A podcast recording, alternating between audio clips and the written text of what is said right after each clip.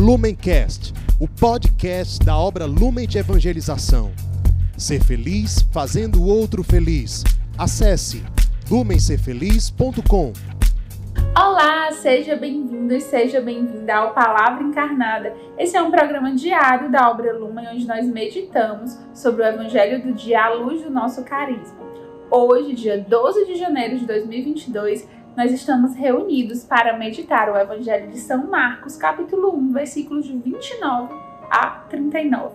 Mas antes de fazer a leitura e meditação desse trecho, vamos convidar o Espírito Santo para que nós que estamos reunidos em nome do Pai, do Filho e do Espírito Santo possamos sentir essa presença do Santo Espírito que faz com que cada palavra proclamada, lida e meditada se torne encarnada, se torne vida e se torne concreta no nosso coração. Vamos então à leitura do Evangelho. Naquele tempo, Jesus saiu da sinagoga e foi com Tiago e João para a casa de Simão e André. A sogra de Simão estava de cama com febre e eles logo contaram a Jesus. E ele se aproximou, segurou sua mão e ajudou-a a levantar-se. Então a febre desapareceu e ela começou a servi-los. À tarde, depois do pôr do sol, levaram a Jesus todos os doentes e os possuídos pelo demônio. A cidade inteira se reuniu em frente da casa. Jesus curou muitas pessoas de diversas doenças e expulsou muitos demônios. E não deixava que os demônios falassem, pois sabiam quem ele era. De madrugada, quando ainda estava escuro, Jesus se levantou e foi rezar num lugar deserto. Simão e os seus companheiros foram à procura de Jesus. Quando o encontraram, disseram: Todos estão te procurando.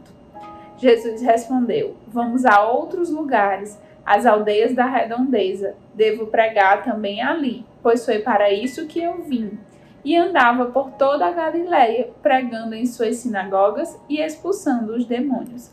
Palavra da salvação, glória a vós, Senhor. Então, meus irmãos, nós estamos diante de um evangelho muito conhecido, que é a cura da sogra de Pedro.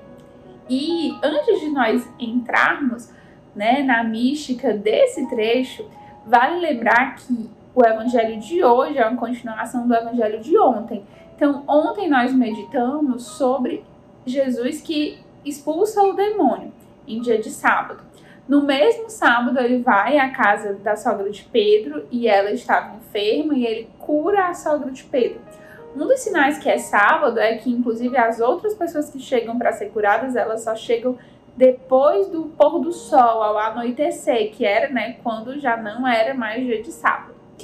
E amanhã no Evangelho nós vamos meditar meditar sobre a cura do leproso. E essas três ações de Jesus, uma atrás da outra, elas são muito significativas, segundo os padres da igreja, porque é Jesus na sua ação, na sua vida pública, na sua manifestação pública, é, revertendo, refazendo aquilo que o inimigo de Deus foi destruindo. Né? A primeira coisa é onde ele cala os demônios, onde ele faz ele se mostra superior e vitorioso diante do inimigo de Deus, que foi a tentação inicial, a ruptura inicial. Depois ele cura a mulher, né, que a gente pode lembrar toda a história do pecado, do pecado original, de como é, o demônio tenta ali Eva, né, e aquela primeira mulher. E amanhã Jesus cura o homem, né? Um homem, então um leproso. Então isso, esse, essa, esses trechos seguidos, eles representam muito pra gente, porque é Jesus com essas ações de amor, misericórdia e caridade revertendo toda essa maldade do inimigo de Deus e daqueles que queriam destruir os planos de Deus. Mas sobre esse acontecimento da cura da sogra de Pedro, vale muito a gente pensar no que significava essa cura e essa doença, né? Eles não falam no evangelho de que que a sogra de Pedro estava doente. Ela estava com febre, de cama, e Jesus chega lá e cura. A gente pode fazer uma associação da doença da sogra de Pedro com o que também nos faz mal à alma. É claro que é lícito que a gente peça que Jesus nos cure das doenças do corpo, mas o Evangelho de hoje quer nos pedir também para que a gente possa recorrer a Jesus para que ele nos cure dessas doenças invisíveis. A gente está num tempo né, de pandemia, de retorno, de epidemia, em que uma doença invisível, às vezes assintomática, faz a gente se proteger.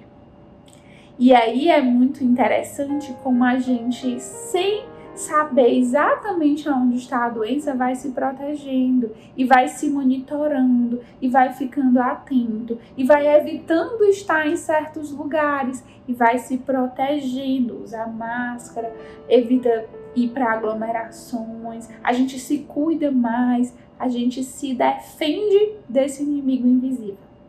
Todos nós estamos fazendo isso, não é verdade?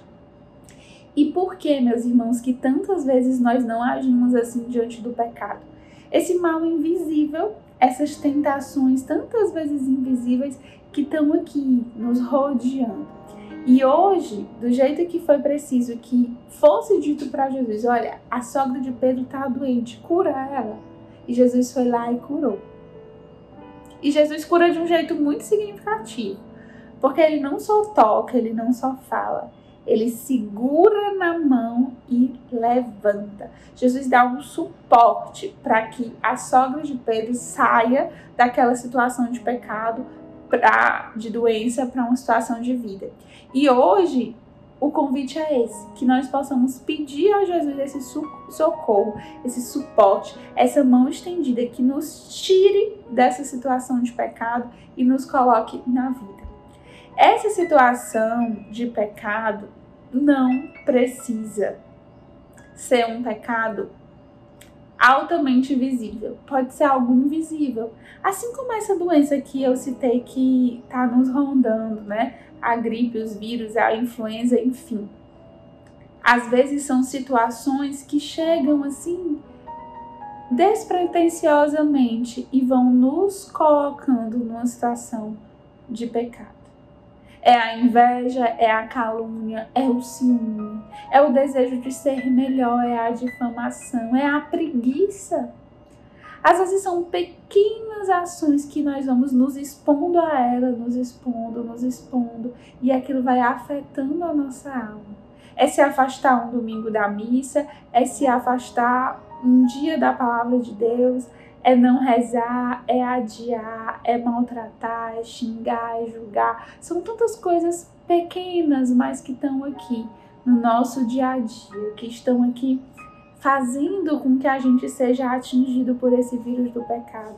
E é preciso a gente pedir essa cura, essa mão estendida que vai nos erguer. Por isso, meu irmão, peça hoje, peça hoje essa cura. Peça hoje esse milagre na sua vida.